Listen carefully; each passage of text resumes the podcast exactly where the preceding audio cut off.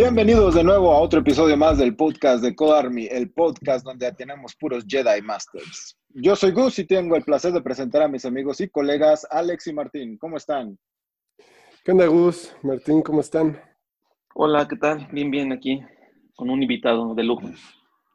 Sí, hoy estamos de manteles largos. Tenemos el honor de tener como invitado a una celebridad del mundo del reclutamiento. Él ha creado más empleos que cualquier político, de cualquier partido político. Tenemos el gusto de presentar a Hugo, mejor conocido en el inframundo como Don Chambitas. Uh, ¡Qué buena presentación! ¿Cómo estás? Tan, curado. Eh, chingón. Ahora ya con, con el, el, pues el habernos conocido, no habernos cotorreado antes de, eh, al haber roto el hielo, estuvo chido esa, esa dinámica antes de este podcast. ¿Ustedes qué tal? Pues perfecto, estamos encerrados. Orgullosos. Encerrados, pero bien. sí. Bueno, hablando de, de, encierros y cuarentenas, este, ¿cómo te va la chamba en este periodo de cuarentena? ¿Has visto como que se ha caído los procesos o cómo va? ¿Cómo va la chamba? Es, esa es la, la pregunta eh, al día de hoy, Gux. Este, no sé, ahora cada vez que contacto a alguien por LinkedIn o por cualquiera de los chats, este, la pregunta que se me ha ocurrido es, ¿qué tal te trata la cuarentena de chamba? ¿no? Porque creo que es la, la, más, la pregunta más actual. Eh, en mi caso, bien, eh, sí bajaron obviamente eh, las, las vacantes o, o, los clientes para los que estuvieran reclutando al mismo tiempo. Eh, han sido menos, pero a la vez ha estado chido que, que, sean menos porque regresé al freelance recién ahora en febrero, entonces también estaba yo como, como agarrando otra vez las, las riendas y, y, de repente sí en, eh, en, febrero varias empresas me buscaron para, para apoyo en reclutamiento y, y, ya después como por ahí de mediados de abril estas mismas empresas me dijeron, no, pues ahorita va, va a estar tranqui porque no va a haber contrataciones por, por coronavirus, ¿no? Entonces eh, bien, todo el tiempo estoy entrevistando, todo el tiempo estoy buscando eh, gente, porque sé que si ahorita no tengo vacantes, después de coronavirus las voy a tener y está buenísimo ya tener a gente como preparada para presentar a alguno de mis clientes. Y eh, sobre todo también tengo el tiempo de, de participar mucho en, en actividades eh, chidas como Susana Chamba, que, que es un proyecto que, que, entre reclutadores de Guadalajara y yo creamos aquí en, en, en Internet, básicamente, para, para, apoyo a todas las personas que nos estaban buscando, que se quedaban sin chamba. Entonces, sí, está, está rico estar entretenido en, en proyectos que no, que no necesariamente sean chamba como tal, pero que te sean igual de agradables, ¿no? Buenísimo. Oye, Hugo, y ahora que platicas de eso, ¿cómo, cómo fue o qué te motivó a entrar a este, a este mundo de, de reclutamiento y, y, especialmente en tecnología? O sea, ¿qué, qué te hizo elegir esto? Eh, yo más bien creo que me tocó, eh, porque entré a en reclutamiento en IT ya teniendo experiencia en reclutamiento. Eh, antes reclutaba para la industria automotriz, entonces por ahí tuve unos años de experiencia reclutando ingenieros, pero de otras áreas como eh, electrónica, mecánica, electromecánica, estas más para, para, para el automotriz, ¿no? Sí. Entonces, con es, esos años de experiencia en esa industria me hicieron paro para cuando en, en, en el 2009 llegó a Colima eh, lo que fue la primera empresa de tecnología que se abrió allá, pues está, llegó el punto en que se acabaron los referrals y necesitaron de alguien que les apoyara en reclutamiento postean la vacante, la leo, porque pues yo estaba buscando chamba y, y, y voy a la entrevista y, y, pues quedo seleccionado, ¿no? Entonces, eh, que se haya dado en, en, en, Colima, una ciudad de 300 mil habitantes o menos, y, que casi nadie escucha Colima, eh, más que cuando hace erupción el volcán o algo así, pues como que siento que ya me tocaba entonces, ¿no? Porque me Bien. tocó ahí en casa tiene la fama como Tlaxcala, ¿no? De que dicen que no existe. ¿No hay escaleras eléctricas o sí? Eso depende. Sí. Eh, hubo, como, como en los 80s, 90s, algo así empezaron. oye, oye, Hugo, ¿y ¿cómo fue para ti venir? Porque tengo entendido que, o sea, tu carrera fue algo más de administrativo, ¿no? O sea, no, sé qué estudias exactamente, pero algo administrativo. Eso, administración. Ajá. Ok. ¿Y cómo fue para ti entrar a este mundo de, de TI? Eh, digamos, tú como reclutador, pues tienes que estar súper actualizado, ¿no? O sea, tienes que saber qué es lo que se usa, qué significa todo, o sea, qué, es Machine Learning, qué, frameworks son los que están buscando los clientes. Y, y, tú como primer filtro para cualquiera de estas empresas, obviamente tienes que estar súper, eh, digamos, actualizado, enterado de todo esto, ¿no? ¿Cómo lo haces? ¿Cómo lo haces para mantenerte al día y, con todo, sobre todo en esta industria que diario salen cosas nuevas, ¿no? Esta última pregunta, leerlos, leer a, toda la banda de devs que sigo en redes sociales me hace actualizar, actualizarme a mí, ¿no? Y me refiero a leerlos en sus redes sociales, en, en todo lo que postean en Twitter, en lo que discuten en los foros. Eh, pues ya reclutaba desde, desde que estaba este grupo de, de, en, de Google Developers, Tequila Valley. No sé si ustedes estaban en esa liga también, de, de un grupo de Gmail. Este, y de, Google Groups, ¿no? Google Groups, exacto. Y ahí eh, gente escribía muchas cosas, ¿no? Acerca de cómo resolver un problema o cómo eh, resolver un problema cuando alguien preguntaba sobre alguna duda. Entonces, el, el, el, leer sobre lo que ustedes hacen, en este caso los developers, pues me ha ayudado a mí a, a estar como, como siempre también actualizado, ¿no? No sé cuál es el último eh, versión de React, capaz, o, o de Rails, pero sí ya entiendo muchas diferencias de lo que es un framework, de lo que es un lenguaje de programación, de, de lo que haría un, un DevOps, de, de, la diferencia entre los diferentes tipos de pruebas. Entonces, eh, sí, leer y entrevistar creo que, que, que, me actualiza, ¿no? Porque en cada entrevista alguien me menciona una tecnología que no había escuchado y que, y que le digo, aguántame, ¿cómo, cómo dijiste? Y, y, si nunca la había escuchado, ¿cómo se escribe eso? Y la googleo y, y pues ya tío Google me dice que para qué sirve esa onda, ¿no? Eh, y sobre la primera pregunta de, de, cómo fue para mí llegar a, a, a, IT, pues todo un reto, porque eh, la industria automotriz pues es media, eh, digamos, media, yo estaba acostumbrado más bien a ese tipo de industria, ¿no? Administración es medio cuadrado, medio, medio, que, medio burocrático, medio lleno de procesos y demás digamos, a lo que, a lo que estuve acostumbrado en la universidad. Y entonces llegar a Haití donde todo es más libre, pero también todo es más pensado, donde, donde todo es más, las decisiones son tomadas más inteligentemente, más, más basadas en, en, en, hechos, en pruebas, como que si es un cambio de mindset, a ti como, como mexicano promedio, ¿no? Que, que, estás acostumbrado a procrastinar y, a, y acostumbrado a, a, dejarlo para después. Entonces, IT, eh, pues me empuja, ¿no? Me empuja a, a, ser chingón como las personas con las que trabajo. Oye, y este, hablando de, de tu chamba, este, has ido por muchos países, ¿no? Este, ¿Qué país te ha gustado más o, cómo es ahí el, reclutamiento ahí con, con, otros países? En especial hablo de, de Bolivia, por ejemplo. Ándale, eso te iba a, aclarar, Gups, que, que realmente a temas de reclutamiento, o sea, de chamba, solo he ido a Bolivia y, y ahora recientemente a Brasil por, porque trabajaba en una empresa brasileña, ¿no? Pero todos los demás países ha sido de puro cotorreo. Eh, entonces, de Bolivia, eh, fue un proyecto al cual me invitaron, de hecho, todo este mes de, de, abril, el pasado, fue, fue pura melancolía estar ahí leyendo los recuerdos de hace un año, porque todo el abril pasado estuve en Sucre, un, un pueblo boliviano donde hay un proyecto como... Um, es una hacker school, ajá, pero más bien es como un homeschool, pero lo, los niños sí van al, al, al, espacio del proyecto a tomar las clases. Pues no, no sé cómo llamarle esa versión. O sea, lo chido es que los niños sí escogen las materias que quieren eh, aprender ese día o, ese semestre o ese año. Este, y, pero sí los llevan y, y, los recogen sus papás como en una escuela normal, ¿no? Entonces, como a esos niños les están inculcando mucho, eh, pues que estudien eh, programación o que al menos se interesen por el código, eh, me invitaron a checar si, si algún día en el futuro, cuando esos chavos sean, es, porque realmente eran niños como de 6 a 16 años, algo así.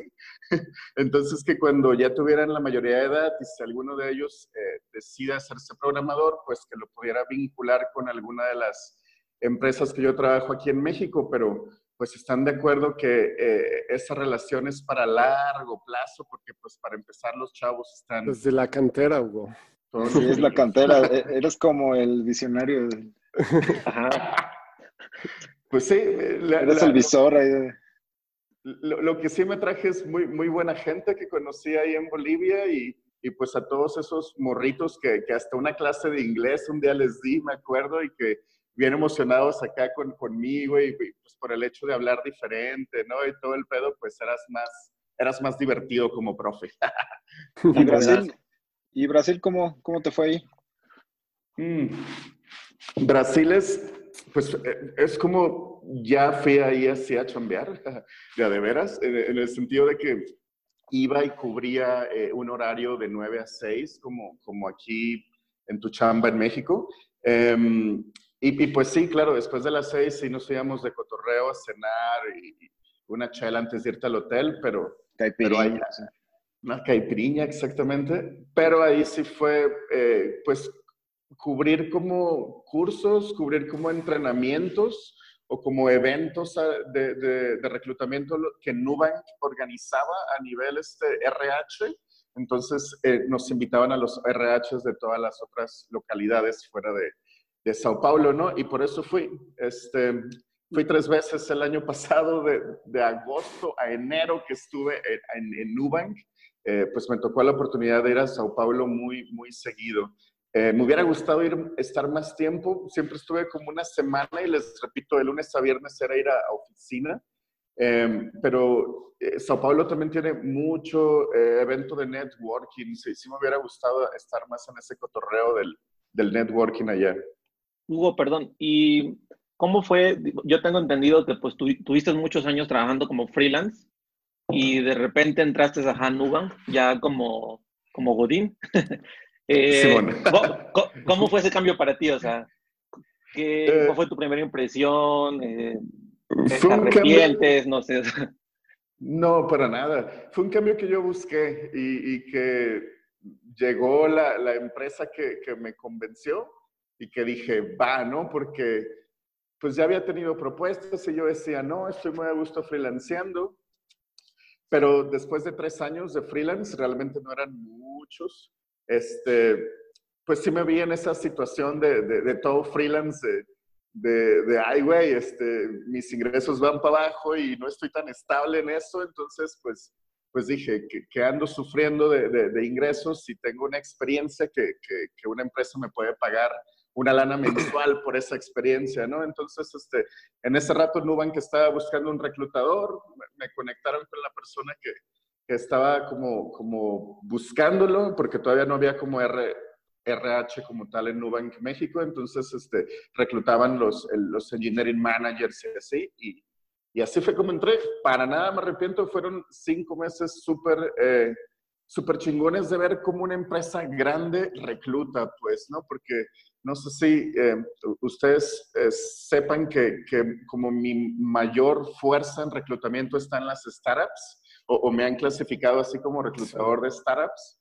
Y, perdón, y Nubank, pues es una empresa de más de 2.000 empleados, pues, ¿no? Y, y, que ya no es para nada startup. Entonces, eh, aprendí mucho de, de, los procesos de, de una empresa en, en, cuanto a reclutamiento, ¿no? Porque en las startups casi siempre me toca que o no tienen todavía departamento de RH porque es muy early stage o, es una persona la de RH que, que capaz no ha construido eh, el proceso de un proceso de un, de un proceso, no más bien, un manual de un proceso de selección y en Nubank ya estaba ese proceso bien definido, ¿no? Entonces, eso me gustó mucho de una empresa grande que le aprendí. Órale, sí. Oye, Hugo, Hace ratito, bueno, hablabas de las generaciones del futuro, ¿no? Pero justo una de las preguntas que, que tenía es como, ¿cuál es tu visión o qué es lo que crees que sean como las, estas cosas que, que los developers tienen que empezar a, aprender o dominar para, no sé, quizá en un año? O sea, ¿qué, qué son las tendencias más fuertes ahí? Tecnológicas. Este, yo creo que sigue Python. Eh, cada vez más, por ejemplo, aquí en Guadalajara, eh, me contacta una nueva empresa que está haciendo temas de, robots ya, ya no, ya no solo de software, lo cual se me hace súper interesante que haya empresas aquí en México con, con puestos como Computer Vision Engineer, como como este Machine Learning Engineer y, que es con Python, ¿no? Ambas, la experiencia que me están pidiendo para ambos puestos es, es la tecnología detrás es Python, entonces creo que sigue fuerte y creo que va a estar fuerte por un tiempo, ¿no? JavaScript, ustedes saben mejor que yo que es la tecnología más trendy ya desde hace algunos años y también no cae. Y, y también lo que les digo siempre que me hacen esta pregunta es, que desde que comencé a reclutar developers 2009 y hasta la fecha, que no paro de tener una vacante de Ruby. Entonces también Ruby es, es como la que siempre, al menos las startups siempre van a buscar, ¿no? Por todos los proyectos que se quedaron en Ruby, ¿no? Sí. Y, y, me imagino también hay escasez de alguna en específico. O... ¿Escasez de devs? Sí, por ejemplo, sí, no sea, sé Ruby a lo mejor no hay tanto. Yo diría que Ruby. Ajá. Sí, ¿verdad? Ajá, de las de esos tres, Ruby. Eh, y casi todos los Ruby que conozco pues, están en Colima y no se quieren salir de Colima y, este, y es un pedo porque pues las empresas quieren presencial y, y los senior devs quieren home office y, y, es una negociadera de mi parte como, como reclutador. Y de la parte de, de móvil, ¿cómo va? O sea, si hay vacantes de devs móviles. Sí, eh, fíjate, en, en Nubank que suena bien interesante que, que, la tecnología que pedían para móvil, bueno, no, pedían Android o iOS, cualquiera de, de, las dos, pero que sea nativa, y la que se utiliza como stack del proyecto es Flutter, que tengo entendido que es relativamente nueva, ¿no? Sí, ju y, justo eso te iba a preguntar, perdón Hugo que te interrumpa. No, adelante, adelante te, te, iba a sumar a, a, mi team Flutter porque justo yo vi que, que, tú estabas buscando ahí bastantes vacantes de Flutter y aquí tenemos un, un, un, reto interno, una apuesta interna porque digamos yo soy fan y, y, y digamos partidario de Flutter. Eh, llevo usándolo bastantes años y he tenido ah, varios proyectos entonces con no está nuevo. Sí, no, o sea, es nuevo. Viejo. sí, o sea, es nuevo en el aspecto de que apenas hizo trending o medio famoso. Y justo a mí me llamó la atención ese video que compartiste de, de Nubank, que, de cómo es un caso de éxito para Nubank el usar Flutter, ¿no? O sea, cómo un, un banco virtual eh, está, está confiando en Flutter para llevar al siguiente nivel, digamos, su, su, desarrollo, ¿no? Porque pues no toda la vida puede ser todo nativo. Y digamos que aquí Alex y, y este, y Gu siempre más en burla porque me dicen que es uno de esos proyectos más de Google que en dos años va a desaparecer. O sea, ¿sí, ¿sí entiendes? Así como Angular. Es la vaquita para ver cuándo. Es el de pero, moda, pues. Exacto, pero justo te iba a preguntar, o sea, tú que ya, o sea, como, como reclutador lo, lo viste, o sea, ¿cómo viste ese mercado de Flutter? O sea, en Nubank fue la primera vez que lo escuchaste, ya lo habías escuchado antes. En Nubank, eh, totalmente. Y, y este, eh, en, ay, alguien en Twitter, sí, me, pasó un este, grupo de Telegram eh, que se llama Flutter en español y no mames, hay como más de 1.400 personas ahí de toda la, Sudamérica y así opinando temas. Yo de ahí me entero temas interesantes también.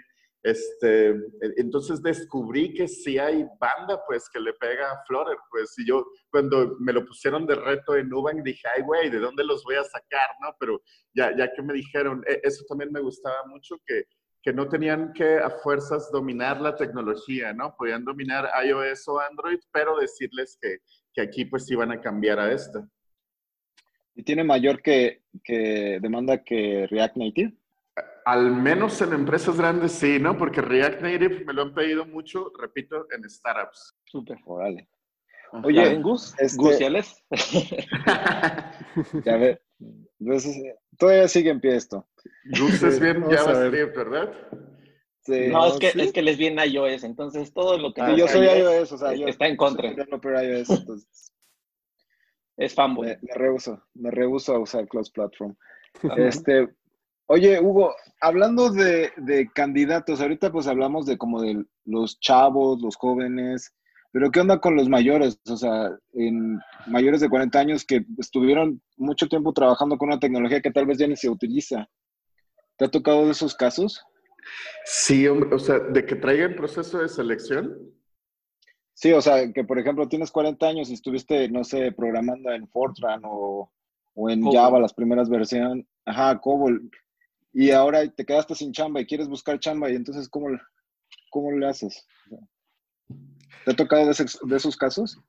Me han tocado, pero porque la persona ya, perdón, ¿eh? porque ya domina Ruby o ya domina JavaScript, ¿no? Por eso, eh, digamos que he tenido eh, candidatos de esa edad, pues, ¿no? Pero eh, si no es por esa situación, eh, es bien raro, pues, que, que, me, que, una empresa a la que le reclute, pues, me acepte de candidato a alguien que tiene 40. Y, y digo, el pedo no es la edad, la onda es que eh, no domina la tecnología que mi cliente está pidiendo, ¿no? Porque eh, es cierto que es una realidad que hay un chingo de gente eh, en sus arribas de 40 que, que dominan tecnologías, pues, pues capaz que para los millennials se les hacen oldies, no, no sé cómo decirlo, pero este, que ahí están y, y, que, y, que, ahora con coronavirus este, muchas de esas personas se han quedado sin chamba porque, no sé, estaban en proyectos eh, que les afectó por alguna situación eh, esta, esta pandemia. Entonces, ahora me quedo yo, ¿cómo, ¿cómo, le hacemos no? con esta gente que no tiene la experiencia en Ruby, Python o JavaScript, que es lo que me piden mis clientes, pero que es todavía gente pues con muchas ganas de trabajar y relativamente joven para trabajar, pues, ¿no? Eh, debería haber... ¿Qué prefieren? Perdón, de, de, perdón, eh, ¿qué prefieren más, experiencia o, o, juventud? Si es que los dos tuvieran las mismas este, facultades, o sea, si, si, tuvieran las mismas experiencias con la tecnología que buscan. Ah, según mi experiencia, creo que lo que seguían más es por la tecnología. ¿Sí? O sea, ni, ni, la experiencia ni, la, ni, ni tanto la edad, pues es que es que ya domine Ruby, pues, ¿no? no y, y no te ponen no le, al, o, o, JavaScript. ¿No te ponen algún límite de edad? O sea, o sea, tus clientes cuando, pues, digamos, te dicen el perfil que necesitan, dentro de esas variables, ¿en algún momento se menciona la edad o, o no? O sea, simplemente son los skills. Para nada. Justo hace como dos, tres semanas, este, acabo de presentar a una persona que yo creo andaba en sus inicios de 50 y, y fue bienvenido, fue entrevistado y ya no quedó, no por temas de, de la edad, pero ya después este, supe que, que, no avanzó más, pero no es, no es el tema de la edad lo que influye. ¿Y tú, tú hasta qué momento los acompañas? O sea, digamos, eh, las entrevistas que tú haces son pues de, de, skills que tienen, me imagino que un poco cómo son como persona, etcétera. Pero hasta qué momento, digamos, ya se lo presentas a tu cliente y ya tu cliente finalmente, ¿qué, qué filtros le quedan a él? O sea, ¿cómo se los dividen los filtros? Sí, mira, la, yo eh, justo ese análisis está, he estado haciendo estos días, así de, de, para qué me paga un cliente realmente, ¿no? Yo creo que el, cliente me, busca para que le, que, le filtre gente con la que directamente se vaya a entender hablando. Ajá, y, hablando de tecnologías y hablando de la vida, porque... Eh, no sé, clientes, por ejemplo, que buscan home office, que, que es, quisiera tener más de esos, este, son los menos, pero eh, eh, me dicen, oye Hugo, pues yo no busco eh, a alguien que vaya a querer trabajar o que tenga su mindset, que es, que la chamba es de 9 a 5, ¿no?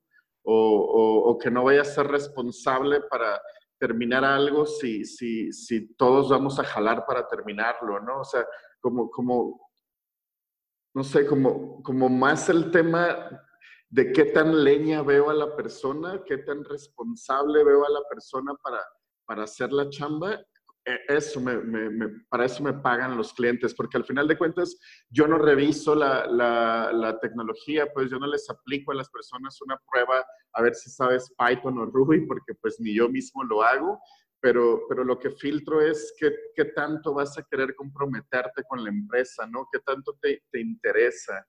Eh, y, eso lo demuestra la persona en la primera primer plática. Muchos reclutadores dicen que en los primeros 15 minutos saben si una persona es apta para, para lo que el cliente está buscando, porque claro que nosotros nos informamos con el cliente cómo lo buscas. Eh, yo, realmente como sí creo mucho en, en, en la gente, en el potencial. Hay veces que que, si descubro que a los 15 minutos no es, no es esa persona que está buscando mi cliente, de todas formas hablo, ¿no? Más con, con, con él o con ella, no le doy el cortón porque sé que eh, capaz podemos tener una sesión de feedback. ¿Se cortó? No, no, capaz de que te sorprende cuando dejándole un poquito más de tiempo, ¿no? Exactamente, o, porque para, capaz para otra vacante sí me va a servir, ¿no? En un futuro cliente. Entonces, siempre es bueno analizar bien eh, la plática, este, porque en la plática las personas decimos mucho. Oye, en, en, esa plática, justo te iba a preguntar, en, esa plática, este, esos primeros 15 minutos, eh, eh, también identificas o podrías identificar, no sé, como de estas red flags, banderas rojas que, que te llaman la atención? ¿Y qué, ¿qué son esas cosas? ¿Qué son como esas cosas que, que puedas como, como identificar? Eh, la clásica es que la, las personas echen mucho rodeo para decir algo. Creo que eso es bien mexicano, eh, lo, lo, tenemos acá, pero puestísimo. Eh, sí, la cantinflada, pues, ¿no? Porque, eh, pues, ustedes que han trabajado con gente de, de varios países también saben que, que, pues, alguien que tiene muchas personas para hablar en el día, eh, en este caso, alguien del puesto de alguno de mis clientes, pues, quiere hablar con alguien al, al grano, este, de, de si, si, tu perfil es apto para mi empresa y si mi empresa es, es hace match con tus valores, ¿no? Entonces, eh, pues sí, cuando detecto a alguien que, que, que, conmigo está dando rodeos, digo, imagínate cómo, eh, cómo yo, yo no hay pedo, ¿no? Pues eh, entiendo que es parte de nuestra cultura y, y, me gusta escuchar, pero sé que el cliente capaz me va a decir, no, yo quería a alguien más que ya tuviera una cultura más, pues, pues más de trabajar así, más ágil, ¿no? Eh, eso entonces es, es una clásica. Eh, otra retroalimentación? A, veces, antes lo hacía así como por, por correo, o sea, como que en ese mismo momento yo tampoco tenía las agallas de decirle a la persona, porque pues igual la cultura mexicana mía no, no me dejaba así como, como decir en ese rato, pero últimamente lo he dicho, ya el, al terminar la charla, lo que yo siento que, que debería mejorar la persona, porque si no nos mejoramos, pues no estamos haciendo profesionalmente nuestra chamba, ¿no? Sí, oye, y esa leyenda urbana, no, bueno, no sé si sea leyenda urbana, pero aparte de, de que este, los reclutadores también como eh, buscan en social media al candidato o sus posts o no sé, cosas de ese estilo, ¿sí, sí pasa? Y digo, ¿hasta qué punto puede ser también como un red flag ahí? ¿Y te afecta? O sea, algo que tú publiques a ti en tu, en tu proceso y lo detectes de un candidato, ¿te afecta? ¿no? Pues bueno, es que si, si pones un tweet de hate o, de algo que no, eh, que debió haber sido más, quédatelo tú, en, eh, acerca de tu proceso de selección, eh, pues claro que te va a afectar, ¿no? Pero, este, la neta, yo no, yo no me meto, por ejemplo, a Facebook. Para, para empezar, desde hace varios años Facebook me da súper hueva. Entonces, este, lo único que hago es, es, Twitter, ¿no? Cuando quiero saber un poco más de la personalidad de alguien, creo que Twitter te, te lo dice mucho uh -huh. y, y, sobre todo sé que, que, el perfil de está más en Twitter que, que en otras redes, entonces es, es, la que a mí me funciona. Súper. Y una, una, duda relacionada a la anterior, o sea, tú cuando buscas a alguien, eh, te fijas más, digamos, en su presente o, como decías, te enfocas más en el futuro que puede tener esa persona. ¿Por qué lo digo? Porque, digamos, sobre todo a nivel de desarrollo, creo que hay cada rockstar dev que cada seis meses está cambiando de, trabajo, ¿no? Sí, exacto. Entonces, entonces, obviamente eso debe ser un red flag, ¿no? Para ti, de, de no, pues solo duró tres meses, cuatro meses en tu trabajo. Pero independientemente de eso, si tú a tu cliente te pidió X perfil y el rockstar lo cumple y otro que no es tan rockstar, que es bueno, pero no es igual de rockstar que el otro, medio lo cumple, pero como que le ves futuro, etcétera, o sea, ¿tú por cuál te vas? O sea, ¿cuál recomiendas, no? Porque al final de cuentas sé que no es tu decisión, pero, pero ¿tú cuál recomiendas? Fíjate que siempre se lo pregunto eso al cliente, ¿eh? porque eh, pues me gusta saber bien cómo, cómo lo quiere hasta de personalidad el, cliente a, la persona. y, qué sabor. Exacto. Y, y ahora, por ejemplo, eh, estuve en un proceso para una vacante de CTO en, en, una fintech en, Ciudad de México y, y, le pregunté al cliente, oye, ¿ya quieres que en sus últimas chambas este, los, los candidatos que te presente traigan el haber estado como CTO o, o puede ser un engineering manager, un software engineer senior que que ya tuvo gente a su cargo y que esté eh, pues justo listo para dar ese siguiente salto, ¿no? A, CTO. Y, me dijo completamente de acuerdo eh, ese segundo punto, me dijo el, cliente, entonces los que les presenté fueron, fueron justo esos, los, los engineering managers que aplicaron y así, eh, que, que, capaz no, no tenían el puesto como tal en su currículum, pero que ya lo habían hecho casi todo, pues incluso ya tenían gente eh, a su cargo, ya eran a la vez DevOps, ya eran este, un todo software engineer, no sé cómo decirlo eso, full stack se dice. Sí, sí. pues era más como tech lead, ¿no? Me imagino. Tech lead, sí, principal, ajá, de esos que ya hacen como... Todo. Sin, sin, ajá. Todólogos pero, que su chamba se ha ido más a management, pues, ¿no? Que, que casi es un 50-50 management y código. Ok. Un tech, lead.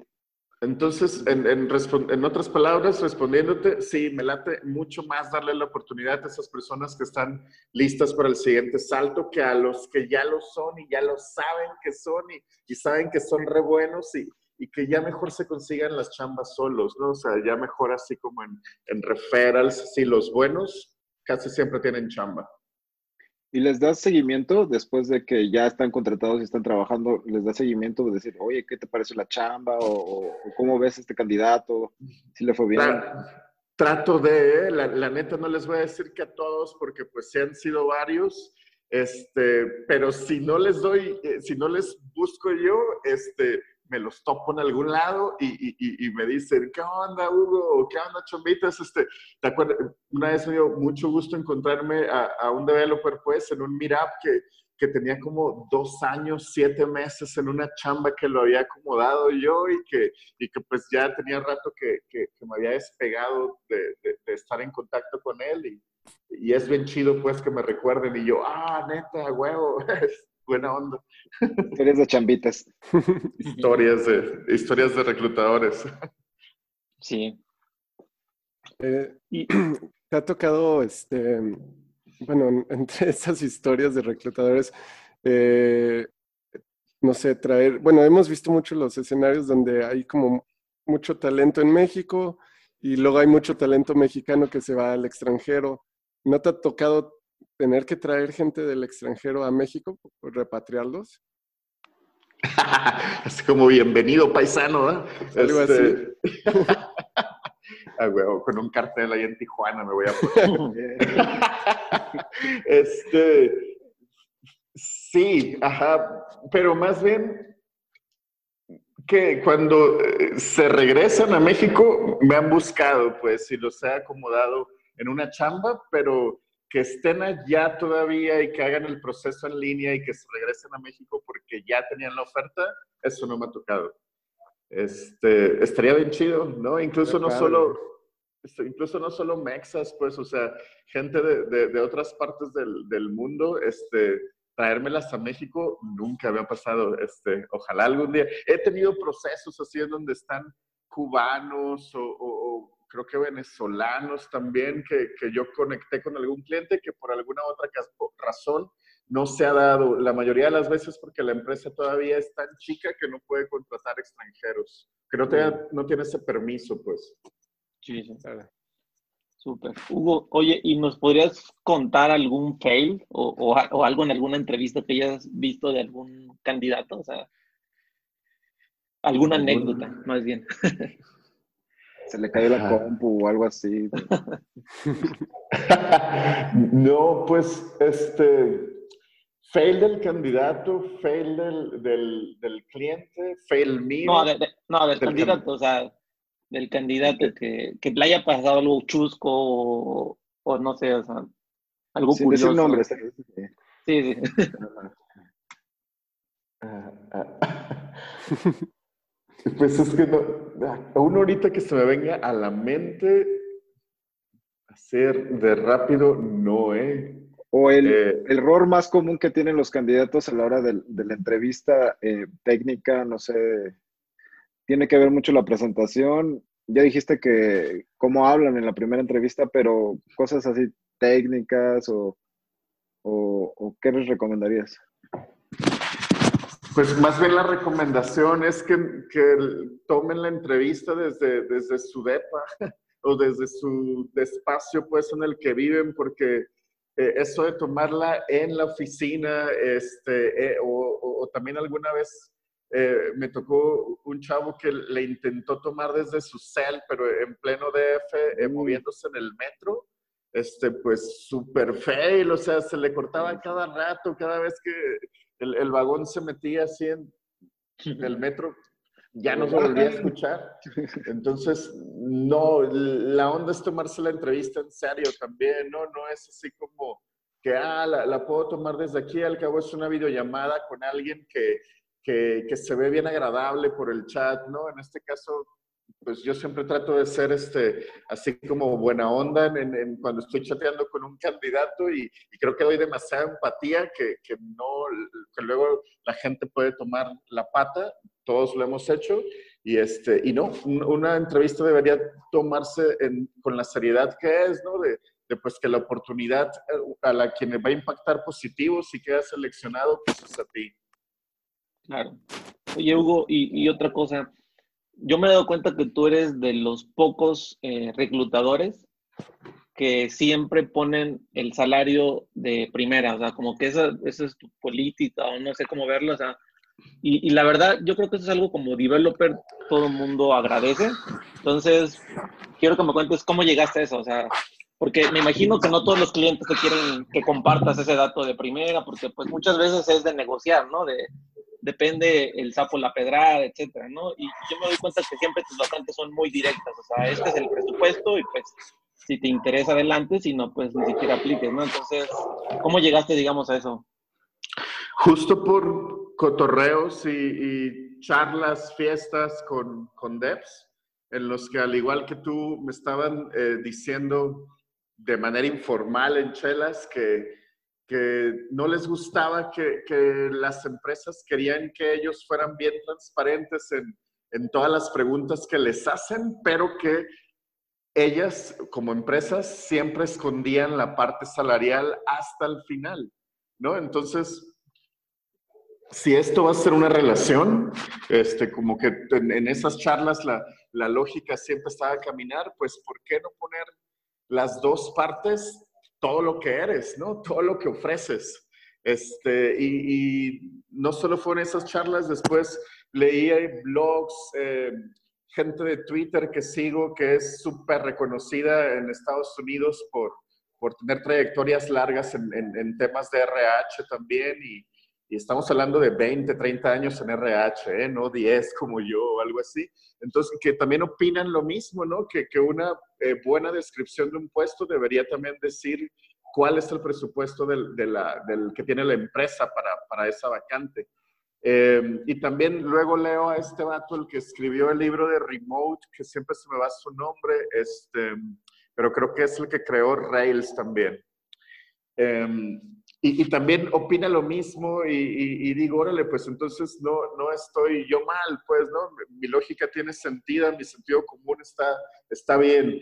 Eh, sí, sí, me he metido en pedos con algunos clientes, con algunas potentes empresas que, que me buscan y que, y que me dicen, no, es que este, pues nosotros por política no podemos decir abiertamente el rango salarial y pues yo les respondo, ah, discúlpame, pero pues yo por política de Don Chambita, si no muestro el rango salarial, no puedo trabajar contigo. Entonces, no sé, capaz es, es algo, eh, te repito, si hubiera sido el mexicano como, como de antes, así como con, con, más modosito, más como, ah, sí, a lo que diga el cliente, pues hubiera dicho, va, no, pero pues ahora que entiendo que, que si te armas un proyecto puedes poner tus reglas y, más si tus reglas es para algo para bien, pues ¿por qué no decirlo, no? Entonces sí, al día de hoy es, es regla personal en, en mis procesos de reclutamiento que, que así como pido todo al candidato, le muestro también todo lo que la empresa le va a ofrecer. Oye, chambitas, eh, en tu opinión, ¿el dev está bien pagado en México? Ah, no manches, pues reví. es como, eh, no, sé qué otra profesión abajo le llegue, capaz los diputados, pero están en este rango, ¿no? Muy bueno. Puede ser. Pero, pero los diputados no tuvieron que estudiar para eso claro, y, capaz entraron ahí por el primo y el amigo, ¿verdad? Pero, Oye, pura cura. Hace ratito que nos platicabas de, Susana Chamba, me suena, bueno, y con todo lo que estás diciendo ahorita, suena como que ustedes son como la Liga de la Justicia, ayudando a los devs. Pero por lo mismo, no quería saber, ¿no, no tienen algún archienemigo? O sea, ¿quién sería como, como el, el ex Luthor? Lex Luthor de, de Don Chambitas. Quién sabe, las empresas que estén este, eh, pues queriendo ahorita hacer dinero de, de, la gente que se quedó sin chamba, capaz esos podrían ser un enemigo, pero pues básicamente Susana Chamba comenzó porque entre varios reclutadores y yo empezamos a mandarnos igual por LinkedIn, inboxes diciéndonos, oye, ¿qué pedo? ¿Tú también estás recibiendo así un chingo de mensajes este, de gente que se quedó sin chamba? Sí, igual tú también. No, no mames, ¿qué hacemos? Y, ya armamos el clásico grupo de WhatsApp, este, y, hablamos ahí, nos fuimos a una, a una videollamada, igual así por Zoom, y, y, ya sentamos las bases. Oigan, pues hay que crear una base en la que podamos compartir las empresas que, que sí estén contratando con perfiles de gente buscando chamba. Este, en los próximos días vamos a hablar de los resultados. Fíjense, la neta, este, no pensamos que hubiera resultados tan rápidos. Ya hay como tres personas que han sido contratadas debido a esa base. Entonces, este, pues son, son datos motivadores, ¿no? Son no más tres personas, pero pues es bien motivante. Claro, no, y yo, yo tuve la oportunidad, digamos, de, de, mirar ahí a tus candidatos porque te contacté, este Hugo, y porque tenía vacantes en la empresa en la que trabajo. Y me di cuenta que realmente la mayoría de la base que tienen ustedes es de gente súper talentosa y que seguramente la razón por la cual se quedaron sin trabajo, pues fue por, no por, no por méritos o por capacidad, sino porque seguramente las empresas donde estaban ellos, pues sí se vieron afectados seriamente con el COVID, ¿no? Porque entonces la invitación a, los que nos escuchan es que deberían darle una vuelta a tus redes sociales para que vean la mecánica de Zona Chamba, porque la, la, verdad es que la base de datos que tienes de gente que, que está buscando es, bastante grande y de gente muy talentosa. Y eran varios seniors devs, ¿eh? eso fue lo que lo, lo, preocupante, ajá, porque, porque pues nos dimos cuenta que, como tú dices, gente talentosa se quedó sin chamba ahora por COVID, ¿no? Uno, uno creería que no afectó tanto a la industria tech, pero esa base, pues dice otra cosa, ¿no? Sí hay por ahí varios, varias personas afectadas, pero también algo bien chingón de Susana Chamba es que gente de diferentes perfiles este, nos envió su, su currículum eh, a esa base. Este, eh, entonces, ahora nuestro siguiente reto como equipo Susana Chamba es encontrar empresas de, de otras áreas que, que, tengan una chamba para un contador o para, o para todos estos otros perfiles que nos enviaron su CV y que confiaron en nosotros y, y ahora decimos, ay, güey, ¿cómo le, ¿cómo le hacemos con estos perfiles? Sí. ¿Y qué onda con tu personaje de Hugo este, Chambas Gatel? Hugo Chambas Gatel, es, es, es, este cotorreo nació del, del equipo. Ah, es que Don Chambitas es, un equipo ya, no sé si eso les había platicado o, les, había así como quedado o, les había dicho, bueno, este, ya no soy eh, tan solo, bueno, sí, ahorita el que recluta nada más soy yo, pero hay dos personas conmigo y y pues tenemos ahí nuestras reuniones, este, nuestras, nuestro chat y todo, y, y, y, uno de los que está ahí en, en el equipo, eh, estábamos hablando de una noticia que había dado el, el, el, Gatel y de repente este, me dijo, pues tú, pinche Hugo, chambas Gatel. Entonces ya los tres nos reímos de, de, de cómo quedó el, el nombre, dijimos, güey, qué, qué, buen personaje, ¿no? O sea, y así como imagínate como Gatel da acá los datos de salud en México, güey, que tú en un personaje de cura dieras, dieras datos sobre, sobre temas de empleo en México y, y ahí fue el trip de todo hasta, hasta que salió el meme este de, de Hugo Chambas Gatel. Mm. A, a, ver qué hago con él, está divertido. ¿Y está cada bueno. cuánto piensas publicar contenido o, o cifras? Pues al menos una por semana. Eh, van a ser así como mini clips en los que comencé con, eh, comencé justo el viernes pasado con la historia del, primero de mayo.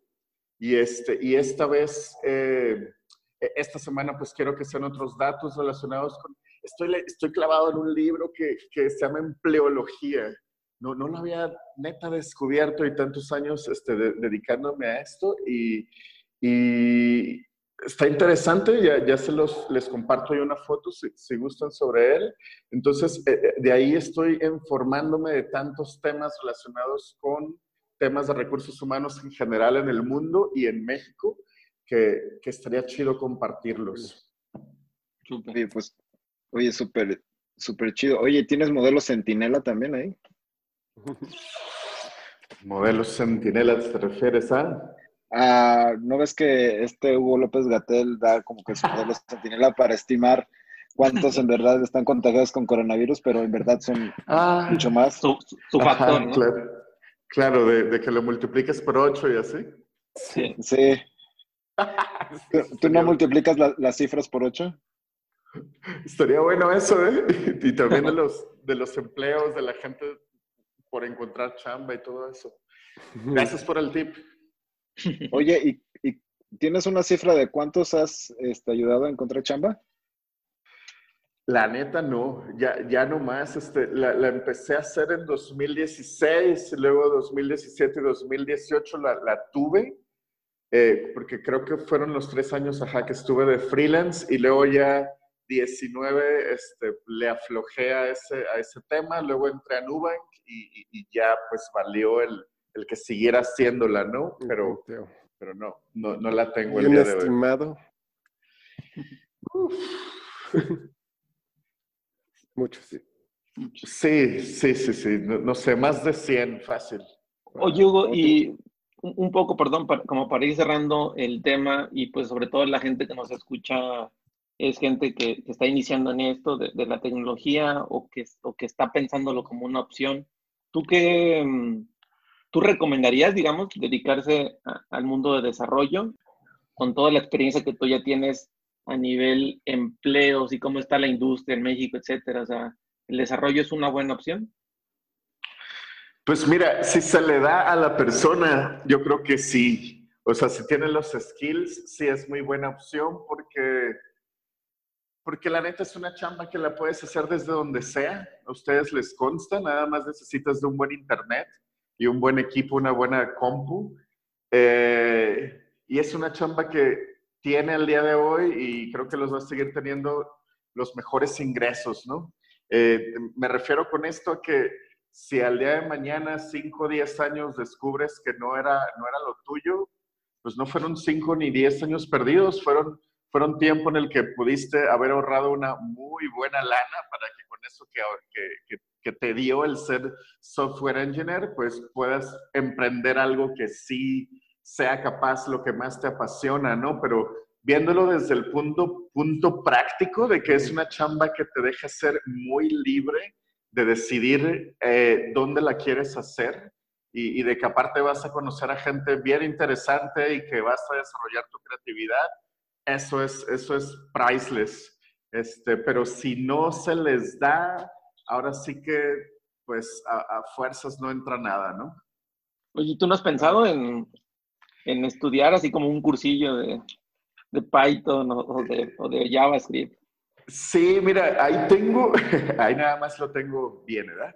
Ahí tengo un, un listado de temas eh, relacionados con ciencias computacionales que me gustaría clavarme más, ¿no? O sea, como informarme más, pero son más en el, desde el punto de vista histórico, sociológico, ¿no? Así como, como no sé, de los, de los primeros developers o, no sé, una historia de las ciencias computacionales se me súper interesante. Pero yo ponerme a tirar código, este, quién sabe, oigan. No, no, no, lo creo porque no, porque no lo considere chido, pero eh, pues nací a principios de los ochentas, entonces no soy tan, tan, tanto de las, y, aparte no estudié este, como algo relacionado con tecnología, entonces no soy tanto de máquinas y me gusta mucho más la vida offline. Este, eh, por ejemplo, yo preferiría mil veces aprender a sembrar o algo así, como como más, más en la vida de antes.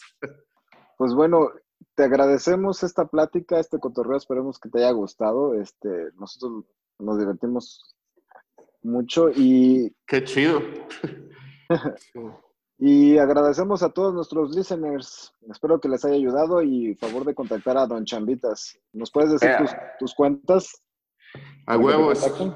Seguro, estoy en Facebook, LinkedIn, eh, Twitter y, e Instagram como Don Chambitas.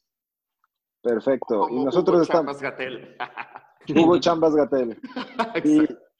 y, nosotros como arroba codarmeseo en Twitter y Instagram. Gracias. Nos vemos a la próxima. Gracias a ustedes. Gracias. Un gustazo. Seguimos en contacto.